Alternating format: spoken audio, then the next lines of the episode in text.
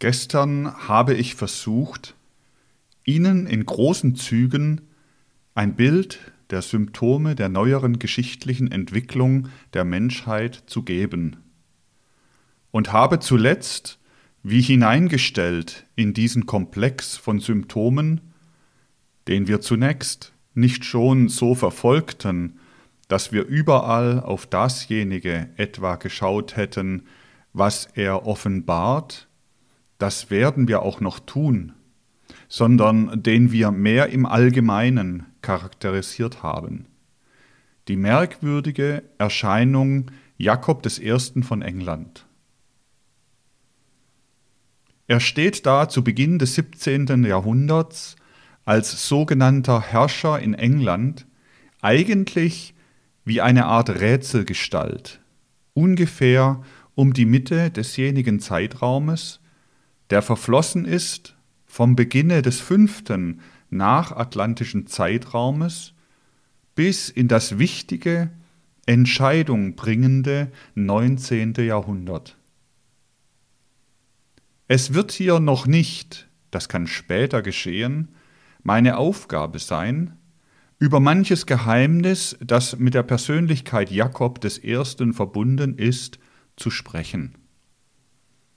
Heute kann das noch nicht meine Aufgabe sein, aber ich muss schon heute darauf hinweisen, wie merkwürdig, wiederum symptomatisch merkwürdig, dieser Jakob der Erste im Verlauf der neueren Geschichte drinnen steht. Man möchte sagen, ein Mensch, der wirklich nach allen Seiten so widerspruchsvoll charakterisiert werden könnte, wie ich es gestern von zwei Seiten aus versucht habe. Man kann das Beste und man kann das Übelste, je nachdem man es färbt, über ihn sagen. Man kann vor allen Dingen aber von diesem Jakob dem Ersten sagen, dass er auf dem Boden, auf dem er steht, und der sich herausentwickelt hat aus all den Verhältnissen, die ich Ihnen geschildert habe, und auf dem sich besonders entwickelt ein Staatsgedanke, der aus dem Nationalimpuls herausgewachsen ist, auf dem sich das entwickelt, was wir charakterisiert haben als liberalisierenden, wenigstens dem Liberalisieren zuneigenden, zustrebenden Parlamentarismus, dass auf diesem Boden Jakob der Erste erscheint wie eine entwurzelte Pflanze, wie ein Wesen, das nicht so recht zusammenhängt mit diesem Boden. Schauen wir aber etwas tiefer auf dasjenige, was diesen ganzen fünften nachatlantischen Zeitraum nach einer Seite hin charakterisiert, nach der Seite der Geburt der Bewusstseinsseele, dann wird es schon in einer gewissen Beziehung heller um diesen Jakob den Ersten. Dann sieht man, dass er die Persönlichkeit ist, welche jenen radikalen Widerspruch darlebt, der so leicht verbunden ist mit Persönlichkeiten aus der Zeit des Bewusstseinszeitalters. Nicht wahr? In dieser Zeit des Bewusstseinszeitalters, da verliert die Persönlichkeit denjenigen Wert, den sie früher Kraft der Instinkte gerade dadurch gehabt hat, dass sie eigentlich als selbstbewusste Persönlichkeit nicht ausgebildet war. Die Persönlichkeit lebte sich da in früheren Zeitaltern, man möchte sagen, mit elementarer Kraft, mit einer vermenschlichten, verseelten, man wird mich nicht missverstehen, wenn ich das sage, tierischen Kraft. Instinktiv lebte sich die Persönlichkeit dar, noch nicht herausgeboren aus dem Gruppenseelentum, noch nicht ganz herausgeboren. Und jetzt sollte sie sich emanzipieren sollte sich auf sich selbst stellen. Dadurch ergibt sich gerade für die Persönlichkeit ein ganz merkwürdiger Widerspruch. Auf der einen Seite wird alles das, was früher da war, für das individuell persönliche Ausleben abgestreift. Die Instinkte werden hinabgelähmt. Und im Innern der Seele soll sich das Zentrum des Persönlichen allmählich gestalten. Die Seele soll voll inhaltliche Kraft gewinnen. Dass ein Widerspruch vorhanden ist, Sie sehen es vor allen Dingen an dem, was ich schon gestern sagte. Während man früher in den Zeitaltern, in denen die Persönlichkeit noch nicht geboren war, als selbstbewusste Persönlichkeit, der Kulturentwicklung ganz produktive Kräfte einverleibt hat, hört das jetzt auf. Die Seele wird steril. Und dennoch stellt sie sich in den Mittelpunkt des Menschen, denn darinnen besteht das Persönliche, dass die Seele sich auf sich selbst in den Mittelpunkt der Persönlichkeit der Menschenwesenheit stellt. So dass solche überragenden Persönlichkeiten, wie sie dem Altertum eigen waren, Augustus, Julius Caesar, Perikles, wir könnten alle möglichen nennen, nicht mehr möglich werden. Gerade das Elementare der Persönlichkeit verliert an Wert und es taucht auf das, was sich später demokratische Gesinnung nennt, die die Persönlichkeit nivelliert, die alles gleich macht. Aber gerade in diesem Gleichmachen will die Persönlichkeit erscheinen. Ein radikaler Widerspruch. Jeder steht durch sein Karma auf irgendeinem Posten. Nun, Jakob der Erste stand gerade auf dem Posten des Herrschers.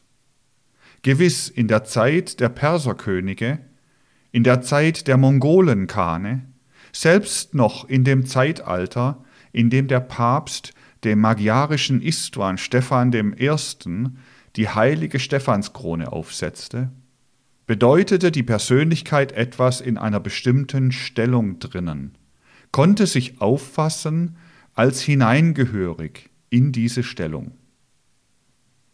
Jakob I. war in seiner Stellung, auch in seiner Herrscherstellung drinnen, wie ein Mensch, der in einem Gewand drinnen steckt, von dem ihm aber auch gar nichts passt. Man kann sagen, Jakob der Erste war in jeder Beziehung, in all dem, worinnen er drinnen steckte, eben wie ein Mensch in einem Gewande, das ganz und gar nicht passte. Er war als Kind kalvinisch erzogen worden, war dann später zur anglikanischen Kirche übergegangen. Allein im Grunde genommen war ihm der Calvinismus ebenso gleichgültig wie die anglikanische Kirche. Im Innern seiner Seele war das alles Gewand, das ihm nicht passte. Er war berufen, im herannahenden Zeitalter des parlamentarischen Liberalismus, der sogar schon eine Zeit lang geherrscht hatte, als Herrscher zu regieren. Er war sehr klug, sehr gescheit, wenn er mit den Leuten sprach aber niemand verstand eigentlich, was er wollte, denn alle anderen wollten etwas anderes. Er war aus einer urkatholischen Familie heraus, der Familie der Stuarts. Aber als er auf den Thron kam in England, da sahen die Katholiken am allermeisten, wie sie eigentlich nichts von ihm zu erwarten hatten. Daraus entsprang ja jener sonderbare Plan, der so merkwürdig in der Welt dasteht. 1605, nicht wahr? Wo sich eine ganze Anzahl von Leuten, die aus dem Katholizismus herausgewachsen waren, zusammentaten, möglichst viel Pulver unter dem Londoner Parlament ansammelten und in einem geeigneten Augenblicke sollten sämtliche Parlamentsmitglieder in die Luft gesprengt werden. Es war die bekannte Pulververschwörung. Die Sache ist nur dadurch verhindert worden, dass ein Katholik, der davon wusste, die Sache verraten hatte. Sonst würde sich über diesem Jakob I. das Schicksal abgespielt haben, dass er mit seinem ganzen Parlamente eines Tages in die Luft geflogen wäre. In nichts passte er hinein, denn er war eine Persönlichkeit, und die Persönlichkeit hat etwas Singuläres, etwas, was in der Isolierung gedacht, was auf sich selbst gestellt ist. Aber im Zeitalter der Persönlichkeit will jeder eine Persönlichkeit sein. Das ist der radikale Widerspruch, der sich ergibt im Zeitalter der Persönlichkeit. Das müssen wir nicht vergessen. Im Zeitalter der Persönlichkeit ist es nicht so, dass man zum Beispiel die Königsidee oder die Papstidee ablehnt. Es ist ja nicht darum zu tun, dass kein Papst oder kein König da sei. Nur möchte, wenn schon ein Papst oder ein König da ist, jeder ein Papst und jeder König sein, dann wären gleichzeitig Papsttum, Königtum und Demokratie erfüllt. Alle diese Dinge fallen einem bei, wenn man diese merkwürdige Persönlichkeit Jakob I. eben symptomatisch ins Auge fasst. Denn er war durch und durch ein Mensch des neuen Zeitalters, aber damit auch mit allen Widersprüchen der Persönlichkeit in das neue Zeitalter hineingestellt. Und Unrecht hatten diejenigen, die ihn von der einen Seite charakterisierten, wie ich gestern mitteilte, und Unrecht hatten diejenigen, die ihn von der anderen Seite charakterisierten, und Unrecht hatten seine eigenen Bücher, die ihn charakterisierten, denn auch was er selber schrieb, führt uns durchaus nicht in irgendeiner direkten Weise in seine Seele hinein. So steht er, wenn man ihn nicht esoterisch betrachtet, wie ein großes Rätsel im Beginne des 17. Jahrhunderts gerade auf einem Posten, der von einer gewissen Seite her am allerradikalsten das Heraufkommen des neuzeitlichen Impulses zeigt. Erinnern wir uns noch einmal an das gestern Gesagte. Wie die Dinge eigentlich im Westen Europas zustande gekommen sind. Ich habe gesprochen von der Differenzierung des englischen, des französischen Wesens. Wir sehen diese Differenzierung seit dem 15. Jahrhundert. Der Wendepunkt kommt mit dem Auftreten der Jungfrau von Orléans 1429. Wir sehen, wie die Dinge sich entwickeln. Wir sehen, wie in England die Emanzipation der Persönlichkeit Platz greift mit der Aspiration, die Persönlichkeit in die Welt hinauszutragen. Wie in Frankreich die Emanzipation der Persönlichkeit Platz greift. Auf beiden Böden aus der nationalen Idee heraus entspringend. Mit der Aspiration, möglichst das Innere des Menschen zu ergreifen und es auf sich selbst zu stellen. Da drinnen steht zunächst, also im Beginne des 17. Jahrhunderts, eine Persönlichkeit, die wie der Repräsentant aller Widersprüche des Persönlichen dasteht, Jakob der Erste. Wenn man Symptome charakterisiert, muss man niemals pedantisch fertig werden wollen sondern immer einen unaufgelösten Rest lassen, sonst kommt man nicht weiter. So charakterisiere ich Ihnen Jakob I. keineswegs so, dass Sie ein schönes, geschlossenes Bildchen haben, sondern so, dass Sie etwas daran zu denken, vielleicht auch zu rätseln haben. Es ist immer mehr und mehr hervortretend ein radikaler Unterschied zwischen dem englischen Wesen und dem französischen Wesen. gerade im französischen Wesen entwickelt sich aus den Wirren des Dreißigjährigen Krieges heraus auf nationalem Grunde dasjenige, was man nennen kann die Erstarkung des Staatsgedankens. Man kann, wenn man die Erstarkung des Staatsgedankens studieren will, dieses nur an dem Beispiele, aber das Beispiel ist ziemlich singulär, der Entstehung des Hinaufkommens zu hohem Glanze und des Herabsteigens wiederum des französischen Nationalstaates tun, an Ludwig 14. und so weiter. Wir sehen, wie dann im Schoße dieses Nationalstaates die Keime sich entwickeln zu jener weitergehenden Emanzipation der Persönlichkeit, die mit der französischen Revolution gegeben ist. Diese französische Revolution, sie bringt herauf drei, man kann sagen, allerberechtigste Impulse des menschlichen Lebens. Das Brüderliche, das Freiheitliche, das Gleiche. Aber ich habe es schon einmal bei anderen Gelegenheiten charakterisiert, wie widersprechend der eigentlichen Menschheitsentwicklung innerhalb der Französischen Revolution diese Dreiheit auftrat.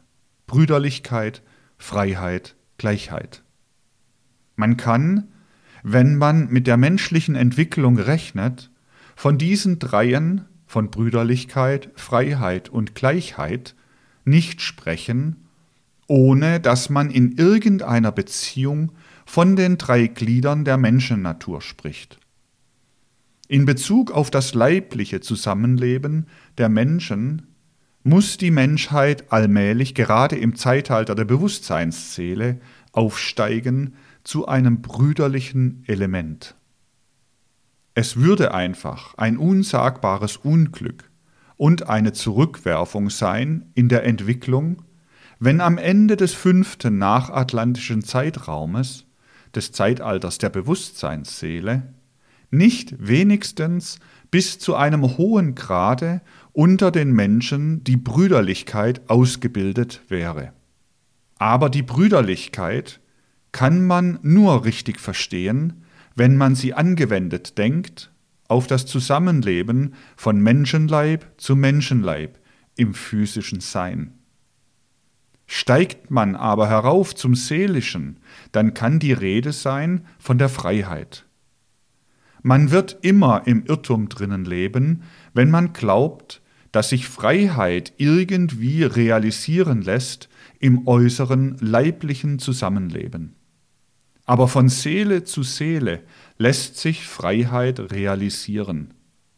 Man darf nicht chaotisch den Menschen als eine Mischmascheinheit auffassen und dann von Brüderlichkeit, Freiheit und Gleichheit sprechen, sondern man muss wissen, dass der Mensch gegliedert ist in Leib, Seele und Geist und muss wissen, zur Freiheit kommen die Menschen nur, wenn sie in der Seele frei werden wollen. Und gleich sein können die Menschen nur in Bezug auf den Geist. Der Geist, der uns spirituell ergreift, der ist für jeden derselbe. Er wird angestrebt dadurch, dass der fünfte Zeitraum, die Bewusstseinsseele, nach dem Geist selbst strebt. Und mit Bezug auf diesen Geist, nach dem da gestrebt wird, sind die Menschen gleich, gerade so wie eigentlich zusammenhängend mit dieser Gleichheit des Geistes das Volkssprichwort sagt, im Tode sind alle Menschen gleich. Aber wenn man nicht verteilt auf diese drei differenzierten Seelenglieder Brüderlichkeit, Freiheit und Gleichheit, sondern sie mischmaschartig durcheinander wirft und einfach sagt, der Mensch soll brüderlich leben auf der Erde, frei sein und gleich sein, dann führt das nur zur Verwirrung. Wie tritt uns daher symptomatisch betrachtet die französische Revolution entgegen?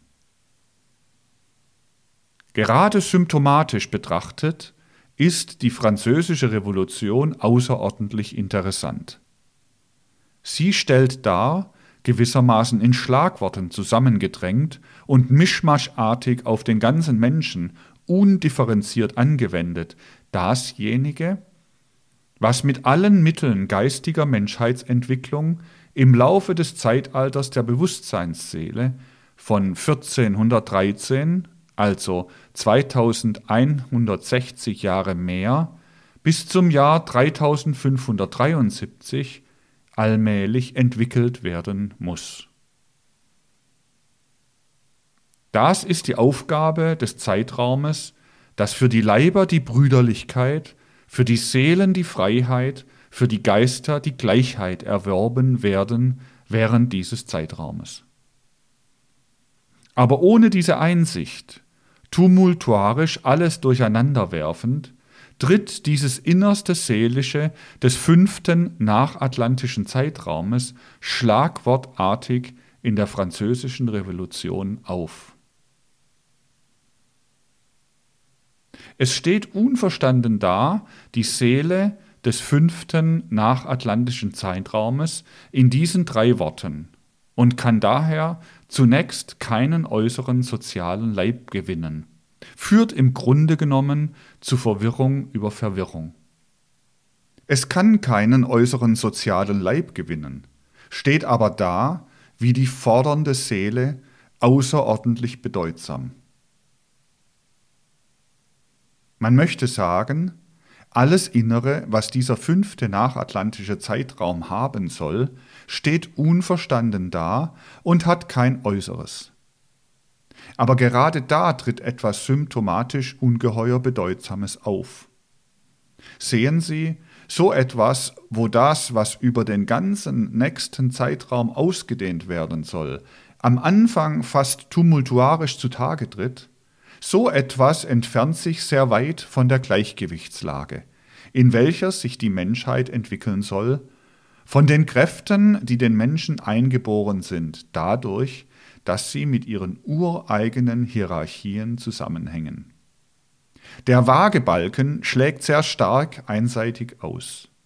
Luziferisch-arimanisch schlug durch die französische Revolution der Waagebalken sehr stark nach der einen Seite aus, namentlich nach der luziferischen Seite.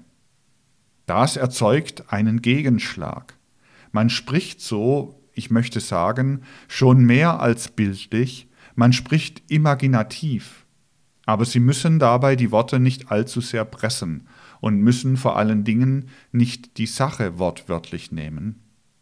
In dem, was in der französischen Revolution auftrat, ist gewissermaßen die Seele des fünften nachatlantischen Zeitraums ohne den sozialen Körper, ohne die Leiblichkeit.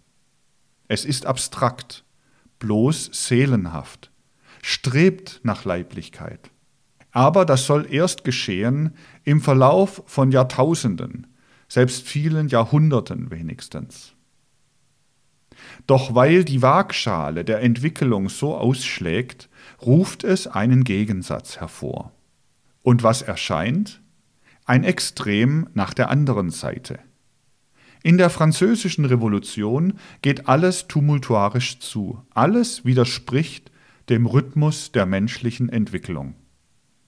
Indem es nach der anderen Seite ausschlägt, tritt etwas ein, wo alles nun wiederum ganz, und zwar jetzt nicht in der mittleren Gleichgewichtslage, sondern streng arimanisch-luziferisch, dem menschlichen Rhythmus entspricht, dem unpersönlichen Fordern der Persönlichkeit. In Napoleon stellt sich hinterher der Leib entgegen, der ganz nach dem Rhythmus der menschlichen Persönlichkeit, aber jetzt mit dem Ausschlag nach der anderen Seite gebaut ist. Sieben Jahre Vorbereitung, ich habe es schon einmal aufgezählt, für sein eigentliches Herrschertum.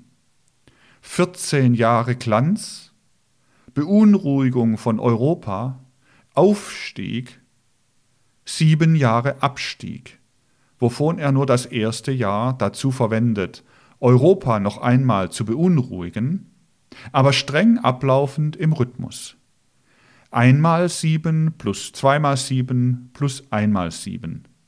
Streng im Rhythmus von sieben zu sieben Jahren ablaufend. Viermal sieben Jahre im Rhythmus ablaufend. Ich habe mir wirklich viel Mühe gegeben, manche wissen, wie ich da oder dort darüber eine Andeutung gegeben habe, die Seele Napoleons zu finden. Sie wissen, solche Seelenstudien können in der mannigfaltigsten Weise mit den Mitteln der Geistesforschung gemacht werden. Sie erinnern sich, wie Novalis Seele in früheren Verkörperungen gesucht worden ist. Ich habe mir redlich Mühe gegeben, Napoleons Seele zum Beispiel bei ihrer Weiterwanderung nach Napoleons Tod irgendwie zu suchen. Ich kann sie nicht finden, und ich glaube auch nicht, dass ich sie je finden werde, denn sie ist wohl nicht da. Und das wird wohl das Rätsel dieses Napoleon-Lebens sein, das abläuft wie eine Uhr sogar nach dem siebenjährigen Rhythmus, das auch am besten verstanden werden kann, wenn man es als das volle Gegenteil eines solchen Lebens wie Jakobs I. betrachtet, oder auch als das Gegenteil der Abstraktion der französischen Revolution. Die Revolution ganz Seele ohne Leib, Napoleon ganz Leib ohne Seele aber ein Leib, der wie zusammengebraut ist aus allen Widersprüchen des Zeitalters. Es verbirgt sich eines der größten Rätsel der neuzeitlichen Entwicklungssymptome, sagen wir, in dieser merkwürdigen Zusammenstellung Revolution und Napoleon.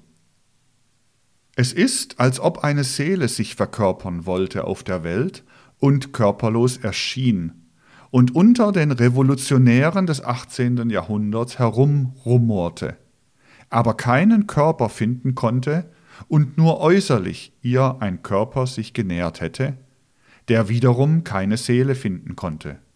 Napoleon.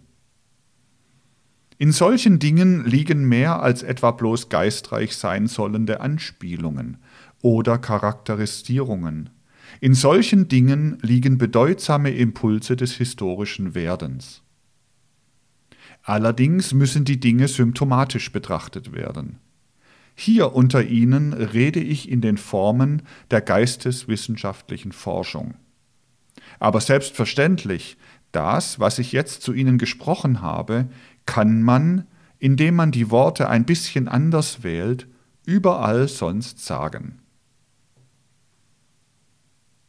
Und dann, wenn wir versuchen, die Symptomgeschichte der neueren Zeit weiter zu verfolgen, sehen wir, verhältnismäßig ruhig, wirklich wie Glieder aufeinander folgend, das englische Wesen sich fortentwickeln.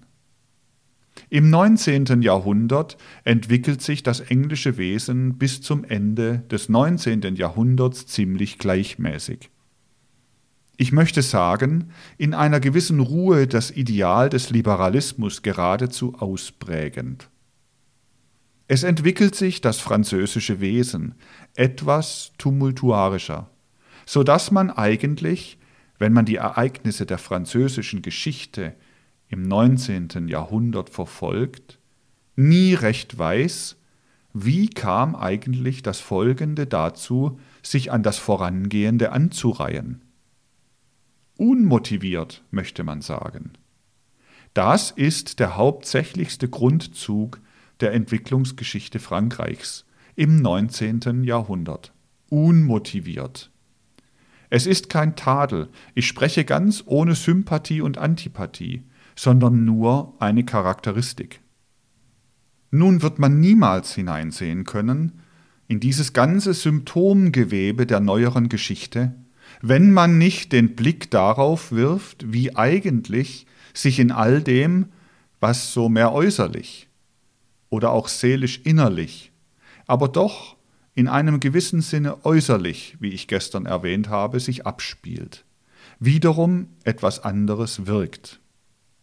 Das möchte ich Ihnen so charakterisieren. Man empfindet schon in einer gewissen Weise, sogar bevor dieses fünfte nachatlantische Zeitalter beginnt, das Herannahen dieses Zeitalters der Bewusstseinsseele. Wie in einem Vorausahnen empfinden es gewisse Naturen. Und sie empfinden es eigentlich mit seinem Charakter.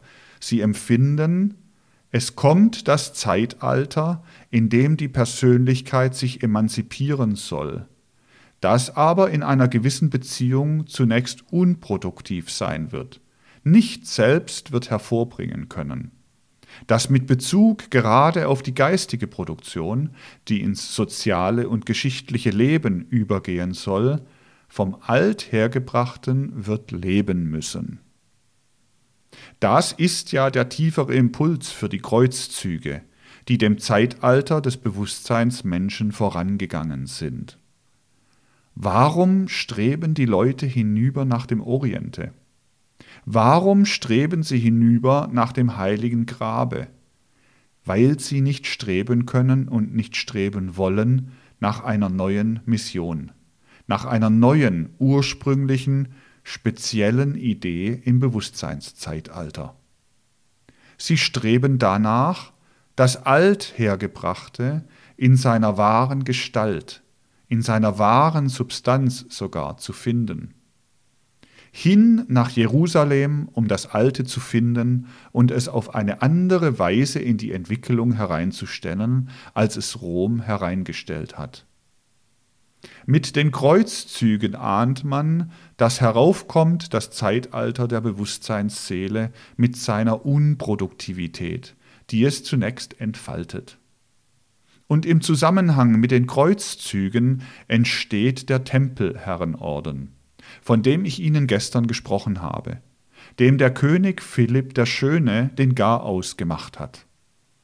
Und mit dem Tempelherrenorden kommen nach Europa die Geheimnisse des orientalischen Wesens, und sie werden eingeimpft der europäischen Geisteskultur. Der König von Frankreich, Philipp, ich habe das im Laufe der Zeit ja von einer anderen Seite her charakterisiert, konnte zwar die Tempelritter hinrichten lassen, konnte ihr Geld konfiszieren, aber die Impulse der Tempelritter waren durch zahlreiche Kanäle in das europäische Leben hineingeflossen und wirkten weiter fort. Wirkten fort durch zahlreiche okkulte Logen, die dann wiederum ins Exoterische hinausgingen und die im Wesentlichen so charakterisiert werden können, dass man sagen kann, sie bildeten nach und nach die Opposition gegenüber Rom. Rom war auf der einen Seite erst allein, dann mit dem Jesuitismus verbunden, und dann stellte sich auf die andere Seite alles dasjenige, was mit dem christlichen Elemente tief zusammenhängt. Rom radikal, fremd, in Opposition gegen Rom sich stellen musste und auch von Rom als eine Opposition empfunden wurde und empfunden wird. Was war denn nun eigentlich der tiefere Impuls dieser Tatsache, dass man gegenüber dem, was von Rom ausströmte, gegenüber diesem suggestiven Universalimpuls, wie ich ihn gestern charakterisiert habe, orientalisch-gnostische Lehren und Anschauungen, Symbole und Kulte nahm die man einimpfte dem europäischen Wesen. Betrachten wir einmal, was es ist, dann wird es uns auch auf den eigentlichen Impuls führen können. Die Bewusstseinsseele sollte herankommen. Rom wollte bewahren gegenüber der Bewusstseinsseele und bewahrt es bis heute die suggestive Kultur. Jene suggestive Kultur, welche geeignet ist, die Menschen zurückzuhalten vom Übergehen zum Bewusstseinszählenzustand, welche geeignet sein soll, die Menschen auf dem Standpunkte der Verstandes- oder Gemütsseele zu halten.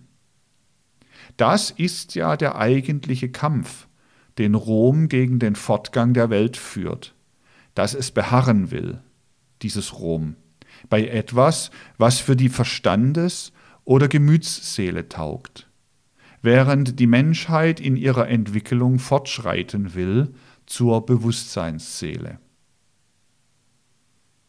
Aber auf der anderen Seite bringt sich die Menschheit mit dem Fortschritt in die Bewusstseinsseele wahrhaftig in eine recht unbehagliche Lage, die für weitaus die meisten Menschen zunächst in den ersten Jahrhunderten des Bewusstseinszeitalters und bis heute unbequem empfunden wurde.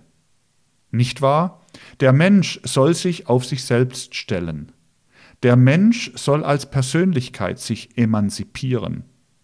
Das verlangt von ihm das Zeitalter der Bewusstseinsseele. Er muss heraus aus all den alten Stützen. Er kann sich nicht mehr bloß suggerieren lassen, dasjenige, an was er glauben soll. Er soll selbst tätig teilnehmen an der Erarbeitung dessen, was er glauben soll. Das empfand man insbesondere, als dieses Zeitalter der Bewusstseinsseele heraufstieg, als eine Gefahr für den Menschen. Instinktiv fühlte man, der Mensch verliert seinen alten Schwerpunkt. Er soll einen neuen suchen. Aber auf der anderen Seite sagte man sich auch, wenn man gar nichts tut, was sind dann die Möglichkeiten des Geschehens? Die eine Möglichkeit besteht darin, dass man einfach den Menschen hinausfahren lässt auf das offene Meer des Suchens nach der Bewusstseinsseele, ihn gewissermaßen freigibt dem, was in den freien Impulsen des Fortschrittes liegt. Die andere Möglichkeit, wenn der Mensch so hinaussegelt, ist die, dass Rom dann eine große Bedeutung gewinnt, eine große Wirkung üben kann, wenn es ihm gelingt, abzudämpfen das Streben nach der Bewusstseinsseele, um den Menschen zu erhalten beim Stehen in der Verstandes- oder Gemütsseele. Dann würde das erreicht werden, dass der Mensch nicht aufsteigt zu der Bewusstseinsseele, dass der Mensch nicht zum Geist selbst kommt, dass der Mensch seine zukünftige Entwicklung verliert. Es wäre das nur eine von den Nuancen, durch welche die zukünftige Entwicklung verloren werden könnte. Die dritte Möglichkeit ist die folgende. Man geht noch radikaler vor. Man versucht sein Streben ganz abzutöten, damit der Mensch nicht in diese pendelnde Schwingung kommt zwischen dem Streben nach der Bewusstseinsseele und dem Streben, das ihm Rom auferlegt. Damit der Mensch nicht in diese pendelnde Schwingungen kommt, untergräbt man sein Streben vollständig, noch radikaler als Rom. Das tut man dann, wenn man die fortschreitenden Impulse eben gerade der Kraft des Fortschrittes entkleidet und das Alte wirken lässt. Vom Oriente hatte man es mitgebracht, allerdings ursprünglich bei den esoterisch eingeweihten Templern in einer anderen Absicht. Aber nachdem diesem Streben die Spitze abgebrochen war, nachdem der Tempelherrenorden zunächst so behandelt worden war, wie er eben von Philipp dem Schönen, dem König von Frankreich, behandelt worden ist, da war geblieben, was man so herübergebracht hatte aus Asien an Kultur. Aber es war ihm zunächst die Spitze abgebrochen. In der Historik, nicht bei einzelnen Persönlichkeiten, aber in der historischen Welt. Durch zahlreiche Kanäle, wie ich gesagt habe, war eingeträufelt das, was die Templer herübergebracht haben. Aber der eigentliche spirituelle Gehalt war ihm vielfach genommen worden. Und was war es denn?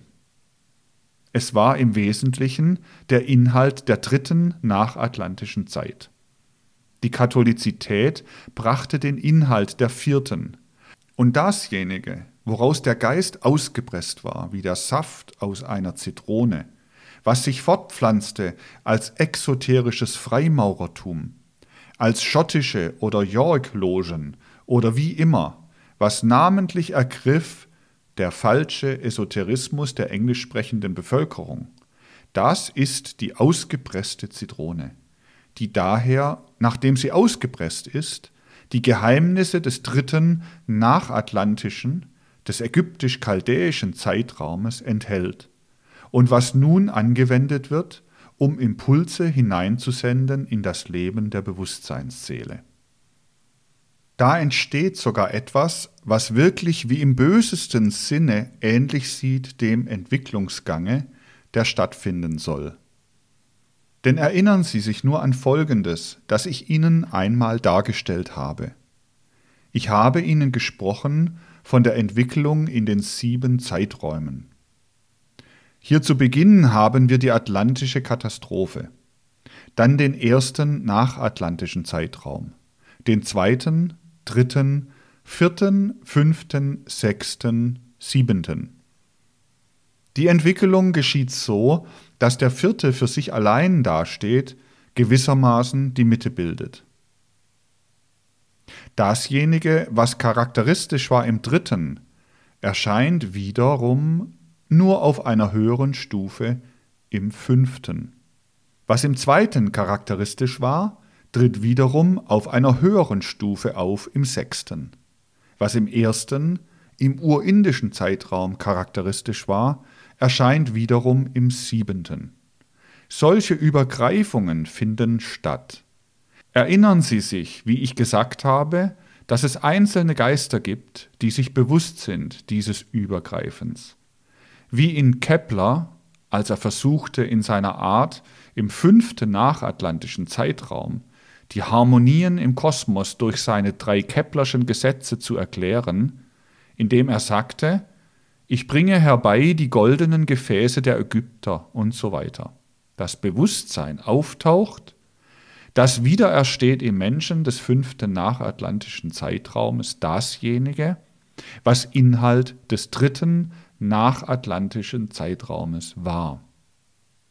In gewissem Sinne schafft man also etwas Ähnliches, wie es sich vollziehen will in der Welt, wenn man den Esoterismus, die Kulte des ägyptisch-kaltäischen Zeitalters, herübernimmt. Aber man kann das, was man da herübernimmt, dazu benutzen, um jetzt nicht nur durch Suggestion der Bewusstseinsseele die Selbstständigkeit zu nehmen, sondern um die eigentlich treibende Kraft der Bewusstseinsseele abzudämpfen, zu lähmen. Und das ist von dieser Seite aus vielfach gelungen, einzuschläfern die Bewusstseinsseele, die heraufkommen soll. Das ist von dieser Seite aus vielfach gelungen. Rom ich spreche jetzt bildlich, braucht den Weihrauch und schläfert die Leute halb ein, indem es ihnen Träume verursacht.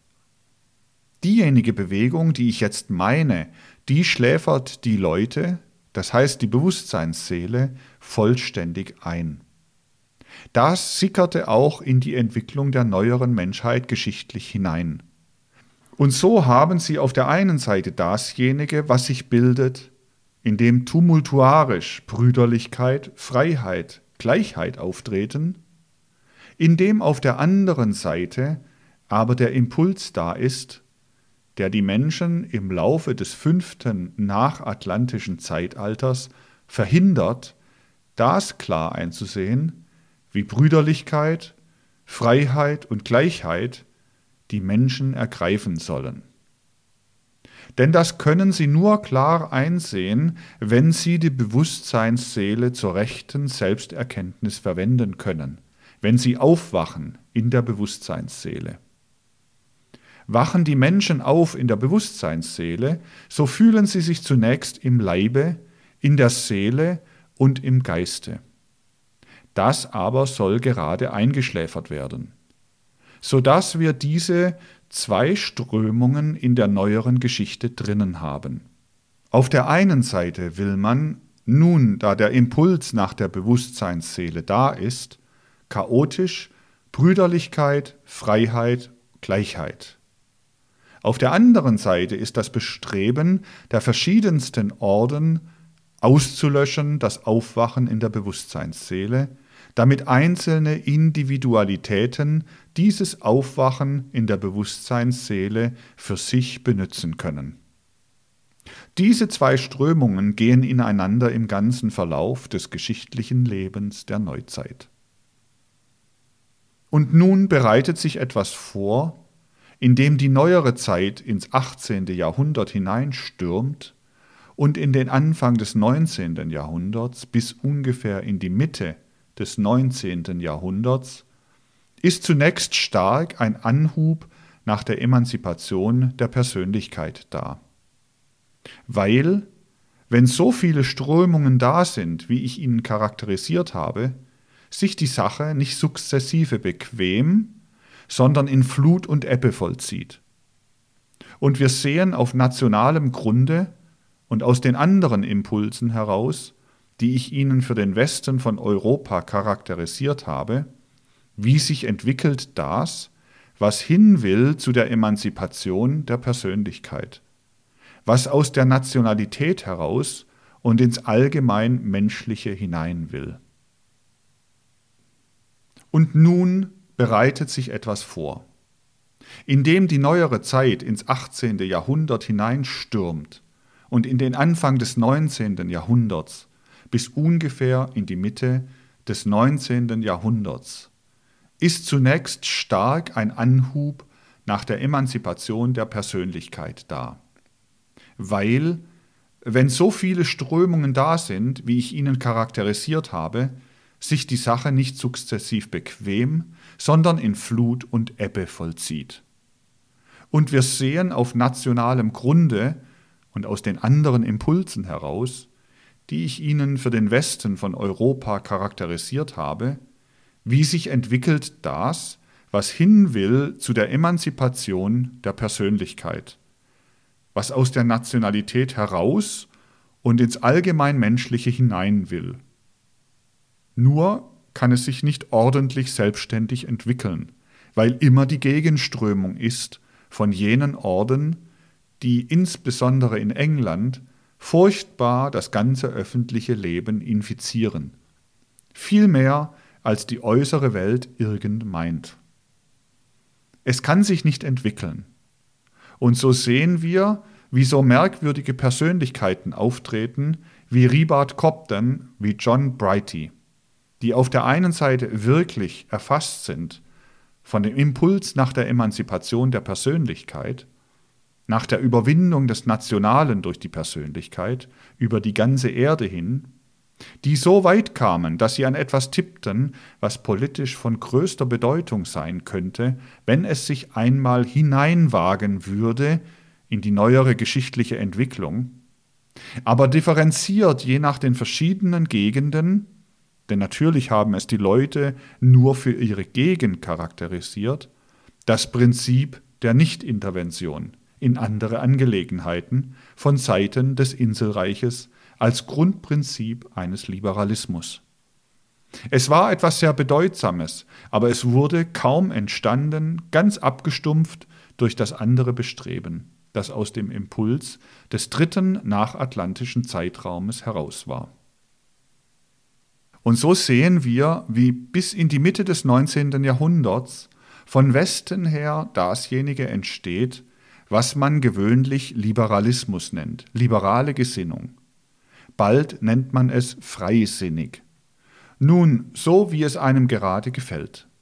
Sie wissen aber, ich meine diejenige Anschauung, die sich am deutlichsten auf politischem Gebiete ausgeprägt hat, im 18. Jahrhundert als politische Aufklärung im 19. Jahrhundert als ein gewisses politisches Streben, das man das liberale politische Streben nannte und das so allmählich versickerte und ausstarb im letzten Drittel des 19. Jahrhunderts. Das, was gerade in den 60er Jahren zum Beispiel überall noch als liberales Element auftrat, trat ja allmählich im wirklichen Leben ganz zurück. Dafür trat etwas anderes ein, da nähern wir uns bedeutsamen Symptomen des neueren geschichtlichen Lebens. Was musste nun geschehen? Nicht wahr? Eine Zeit lang war der Stoß der Bewusstseinsseele so, dass er eine Flut nach oben getrieben hat, die liberalisierende Flut. Aber was so ausschlägt nach der einen Seite, schlägt dann wiederum nach der anderen Seite aus, so dass wir auch ein Ausschlagen nach der anderen Seite haben. Das wird der Gegenschlag des Liberalismus sein. Stellen wir uns nur die Sache gut vor. Der Liberalismus entstand dadurch, dass sich die Menschen, die ihn vertraten, innerlich, ich möchte sagen, so recht fassten, so recht in die Hand nahmen und anstürmten gegen die Fangarme der Erde, wie ich es ihnen charakterisiert habe. Sie machten sich los, ließen sich nicht kapern, wenn ich den trivialen Ausdruck gebrauchen darf, waren einfach von allgemeinen menschlichen Ideen erfasst. Aber das andere war doch da, wirkte im Werden der neueren Zeit und brachte allmählich diese sehr dünn vertretenen sogenannten liberalen Ideen zu sich hinüber. Und schon um die Mitte des 19. Jahrhunderts waren an dem politischen Himmel eigentlich die liberalen Ideen aussichtslos. Denn diejenigen, die später noch liberale Ideen vertraten, machen doch eigentlich mehr oder weniger den Eindruck von Invaliden des politischen Denkens. Die liberalen Parteien der späteren Zeit waren so mehr die Nachhumpler nur, denn seit der Mitte des 19. Jahrhunderts machte sich immer mehr und mehr geltend die Frucht desjenigen, was aus jenen Orden und Geheimgesellschaften des Westens herauskam. Die Einschläferung, Einlullung der Bewusstseinsseele als solcher. Dann wirkt das Seelische und Geistige gar nicht mehr. Dann wirkt zunächst nur dasjenige, was in der äußeren sinnlich-physischen Welt da ist. Und das trat auf in der neueren Zeit seit der Mitte des 19. Jahrhunderts als der seiner selbstbewusste Sozialismus in allen möglichen Formen. Dieser Sozialismus, der da auftrat, kann nur geistig durchdrungen werden, mit Pseudogeist, mit der Maske des Geistes, mit der bloßen Verstandeskultur, die das Tote nur erfassen kann.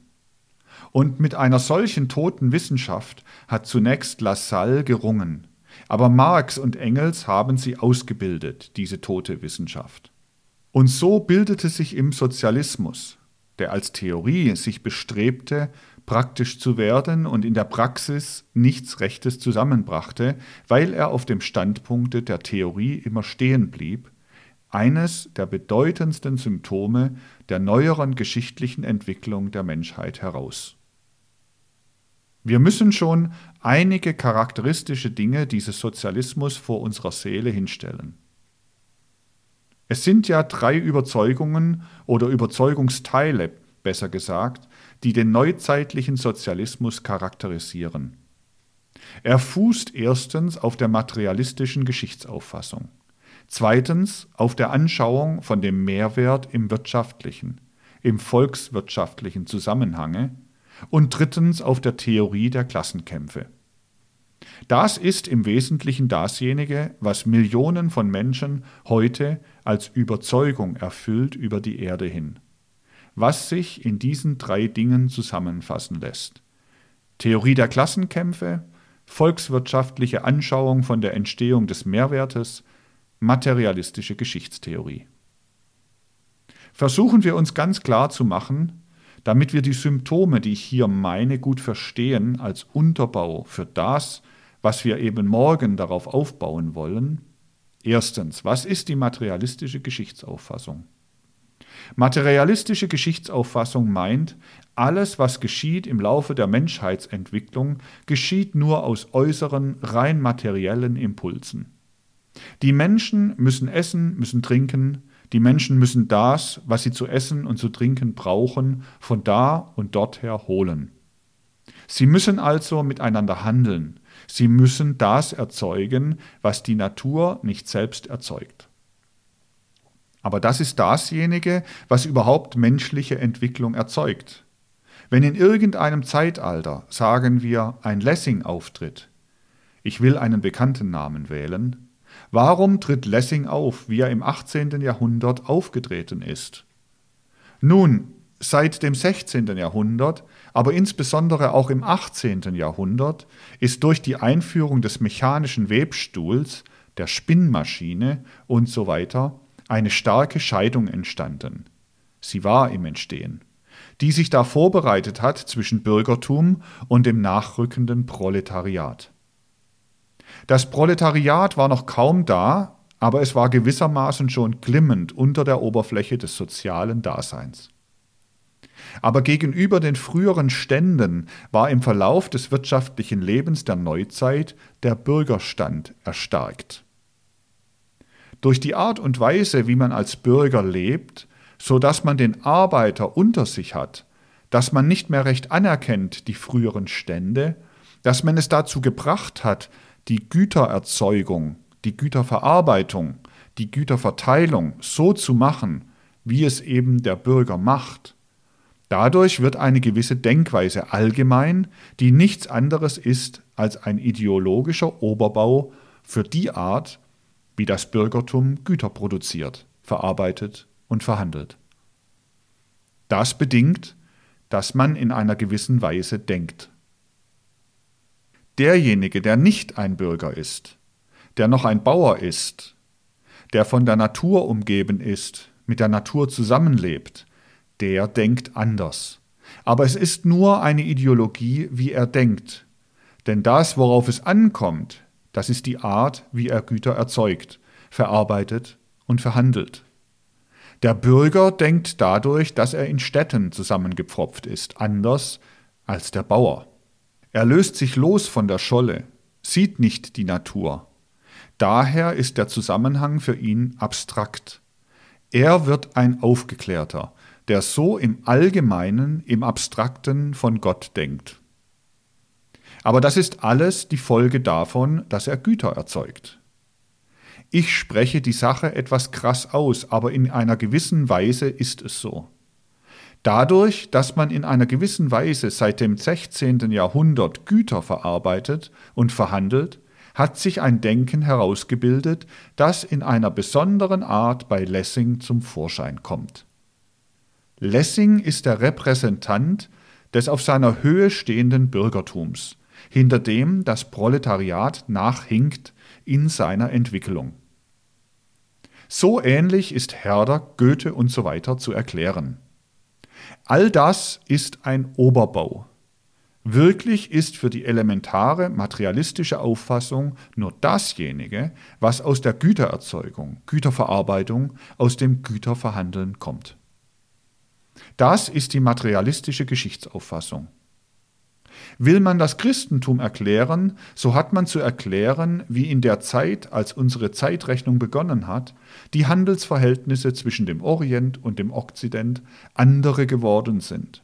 Man hat zu erklären, wie die Ausbeutung der Sklaven, die Verhältnisse der Herren zu den Sklaven sich verwandelt haben, und dann daraus zu erklären, wie sich über all diesem wirtschaftlichen Spiel ein ideologischer Oberbau entwickelt hat.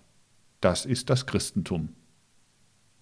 Weil die Menschen zu einer anderen Notwendigkeit gekommen sind, das zu erzeugen, was sie essen und was sie zum Essen verhandeln sollen, als das früher der Fall war.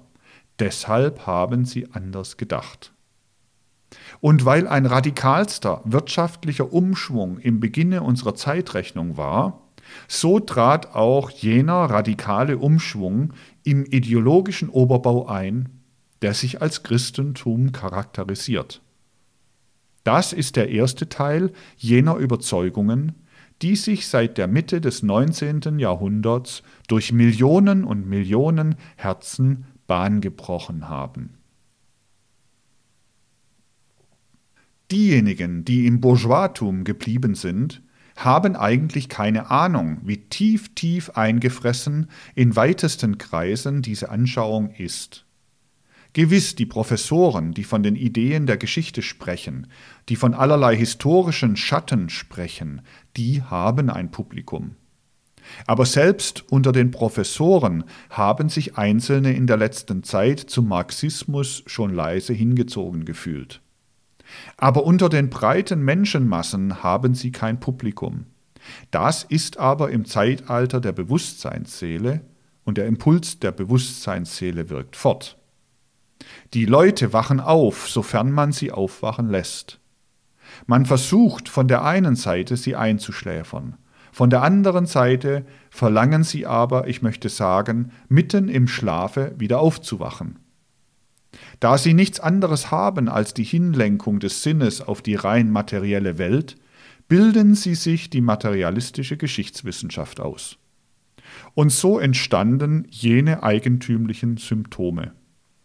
Einer der edelsten, liberalsten Geister, Schiller, wurde lange gefeiert, wurde äußerlich ungemein bewundert.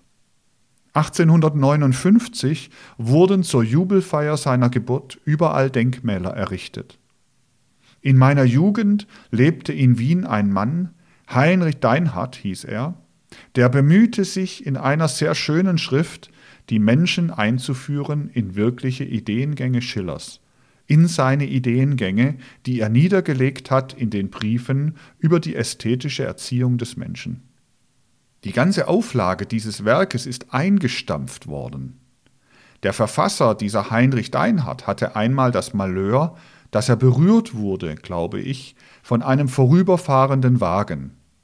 Kurz, er fiel um auf der Straße, brach sich das Bein und konnte nicht kuriert werden, obwohl es ein leichter Beinbruch war, weil er so unterernährt war, dass man ihn nicht gesund machen konnte. Er konnte das nicht überstehen. Das ist nur ein Symptom für die Art und Weise, wie das 19. Jahrhundert jene behandelt hat, die nun wirklich Schiller haben verständlich machen wollen. Die die großen Ideen Schillers haben einführen wollen in das allgemeine Zeitbewusstsein. Gewiss werden sie sagen, oder werden andere sagen, gibt es denn nicht schöne Bestrebungen auf allen Gebieten? Die gibt es schon. Wir werden auch davon noch im Laufe der Zeit sprechen. Aber sie führen alle zum großen Teil in Sackgassen hinein. Das ist das eine Glied der sozialistischen Überzeugung. Das zweite ist die Theorie des Mehrwertes. Man kann sie kurz etwa in folgendem charakterisieren, dass man sagt, die neuere Produktionsweise hat es dahin gebracht, dass derjenige, welcher verwendet werden muss, um Güter zu erzeugen, um Güter zu verarbeiten, seine eigene Lebenskraft zur Arbeitskraft machen muss, die dann ebenso eine Marktware wird wie andere Marktwaren. Denn es entstehen zwei Klassen von Menschen, die Unternehmer und die Arbeiter. Die Unternehmer sind die Kapitalisten und die haben daher die Produktionsmittel. Sie haben die Fabrik, Sie haben die Werkzeuge, sie haben alles, was zu den Produktionsmitteln gehört. Das ist die eine Sorte von Menschen, die Arbeitgeber. Sie haben die Produktionsmittel. Dann sind die Arbeiter da. Die haben keine Produktionsmittel, sondern nur das Einzige auf den Markt zu bringen, ihre Arbeitskraft. Dadurch, dass dieser Gegensatz besteht zwischen dem Unternehmer und dem Arbeiter, dass dem Unternehmer, welcher der Besitzer der Produktionsmittel ist, der besitzlose Arbeiter gegenübersteht, der nur seine Arbeitskraft auf den Markt bringen kann.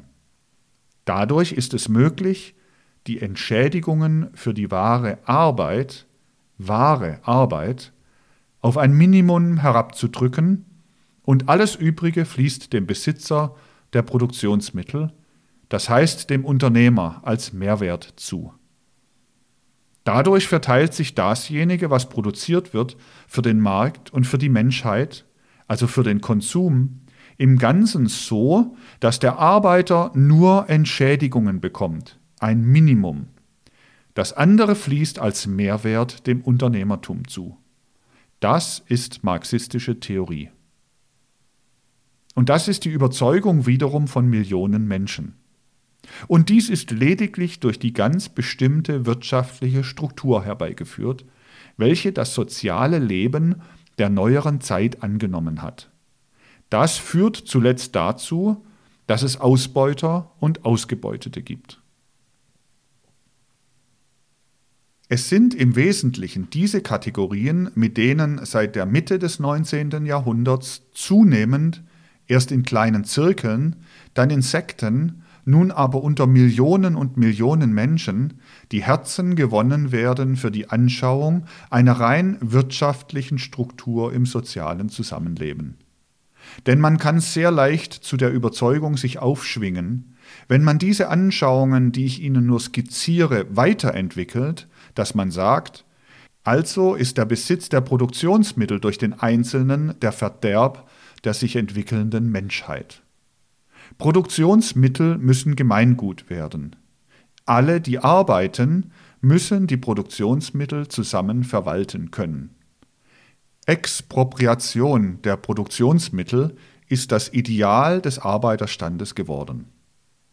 Dies ist sehr wichtig, dass man erstens nicht bei den eingerosteten, eben keine Wirklichkeit treffenden Vorstellungen stehen bleibt, welche viele Menschen noch haben, die dem Bürgertum angehörig geblieben sind und sich so durchgeschlafen haben über die neuzeitliche Entwicklung.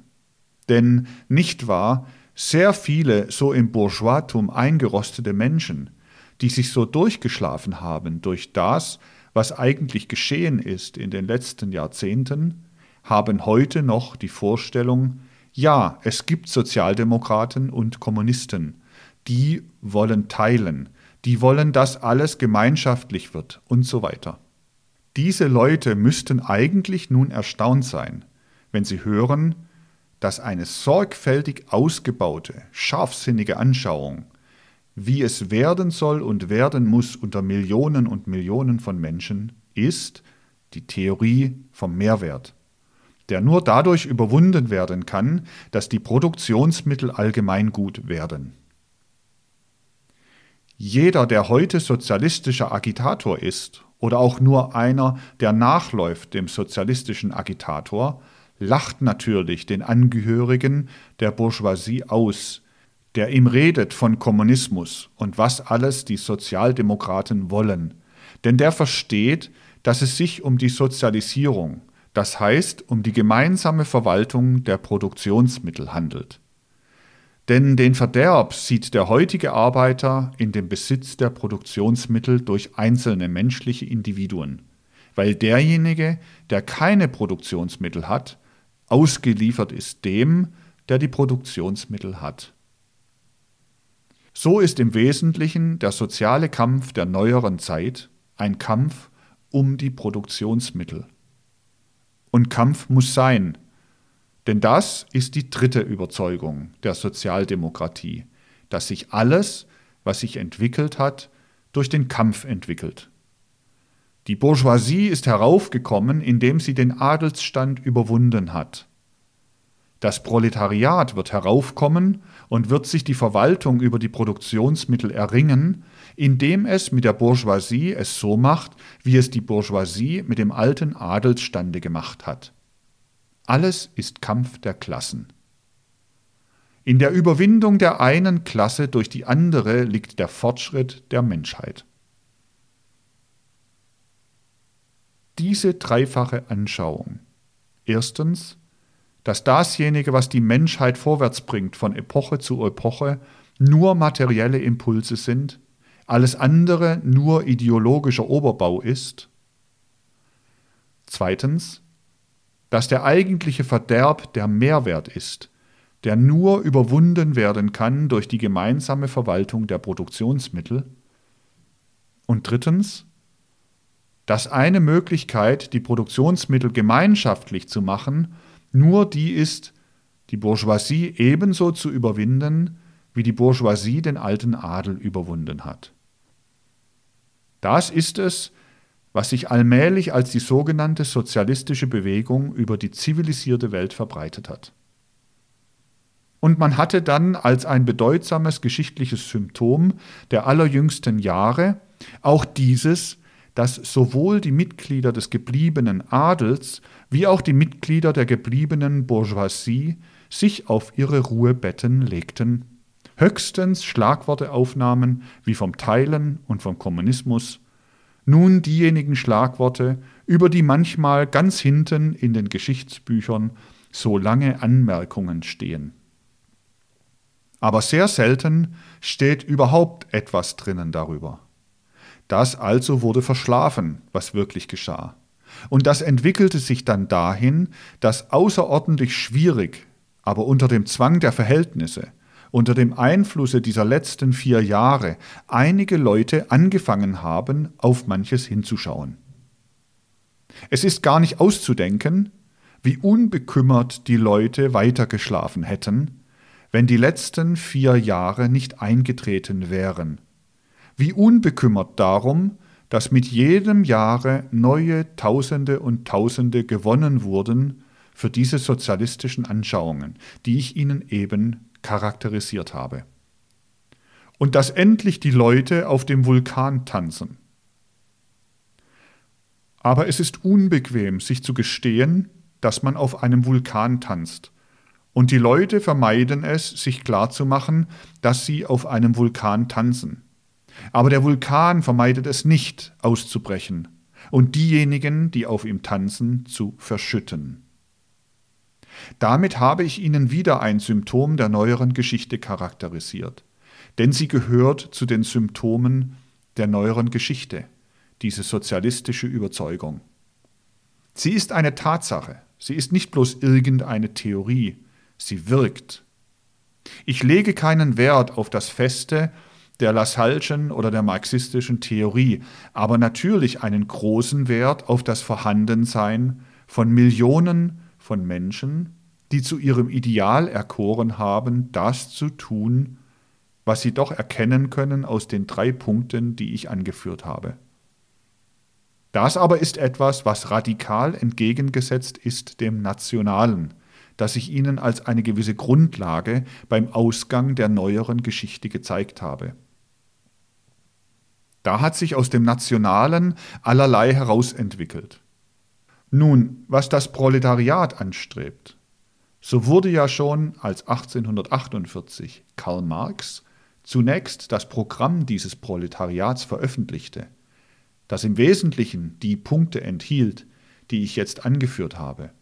Es wurde da geschlossen mit dem Ruf Proletarier aller Länder vereinigt euch und fast keine Versammlung über die ganze Erde hin unter diesen Leuten wurde geschlossen, ohne dass sie geschlossen wurde mit einem Hoch auf die internationale revolutionäre Sozialdemokratie, auf die republikanische Sozialdemokratie. Das war ein internationales Prinzip. Und so tritt neben die römische Internationale mit ihrer Universalidee die Internationale des Sozialismus. Das ist eine Tatsache. Denn diese so und so vielen Menschen sind eine Tatsache. Es ist wichtig, dass man das ins Auge fasst.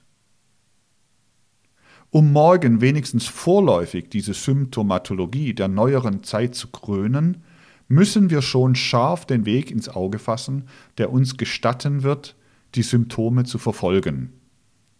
Bis sie uns einigermaßen zeigen, da können wir durchbrechen und in die Wirklichkeit hineinschauen. Zu all diesem schufen andere Menschen daneben geradezu unlösbare Probleme. Sie müssen empfinden, wie die Dinge verlaufen, wie die Dinge sich zuspitzen. Unlösbare Probleme. Wir sehen, wie sich im 19. Jahrhundert verhältnismäßig ruhig die liberalisierende parlamentarische Richtung in England entwickelt. Tumultuarisch, besser gesagt, unmotiviert in Frankreich. Je weiter wir nach Osten gehen, desto mehr müssen wir sagen, das Nationale wird hinübergetragen, hinübergeleitet, so wie ich das gestern schon erwähnt habe. Aber dabei entstehen unlösbare historische Probleme. Und das ist auch ein solches Symptom. Freilich, diejenigen Menschen, die nicht nachdenken, die halten alles für lösbar, die glauben, man kann alles lösen. Ein solches unlösbares Problem, ich meine jetzt nicht für den abstrakten Verstand, da ist es selbstverständlich lösbar, aber ich meine Wirklichkeiten, wird geschaffen 1870-71 zwischen West-, Mittel- und Osteuropa. Das ist das sogenannte elsässische Problem. Selbstverständlich, die gescheiten Menschen, die können es lösen. Entweder erobert der eine Staat oder der andere besiegt den anderen dann hat er die Sache gelöst. Nicht wahr? Das hat man ja mit Bezug auf das Elsass von der einen oder von der anderen Seite lange versucht. Oder wenn man das nicht will, stimmt man ab unter der Bevölkerung.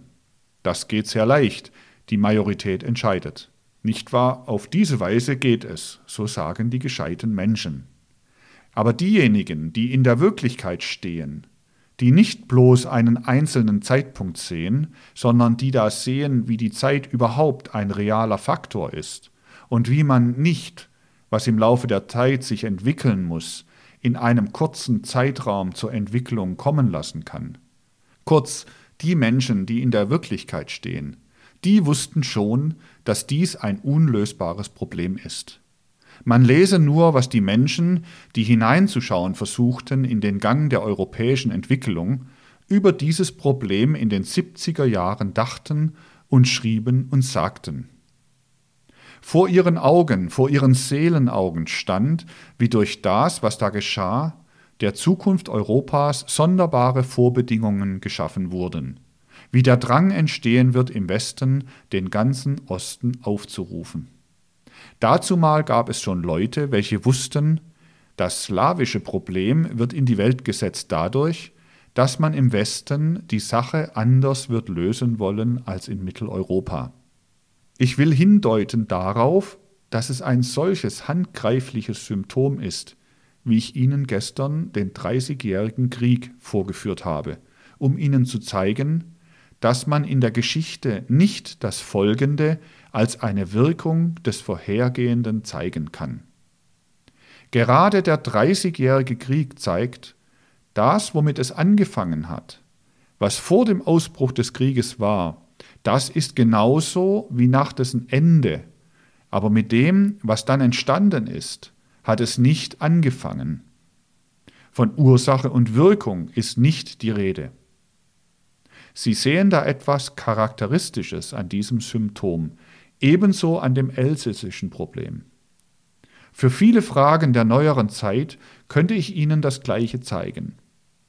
Die Dinge werden aufgeworfen, führen aber nicht zu einer Lösbarkeit, sondern zu einer Unlösbarkeit, zu immer neuen Konflikten, führen in Sackgassen des Lebens.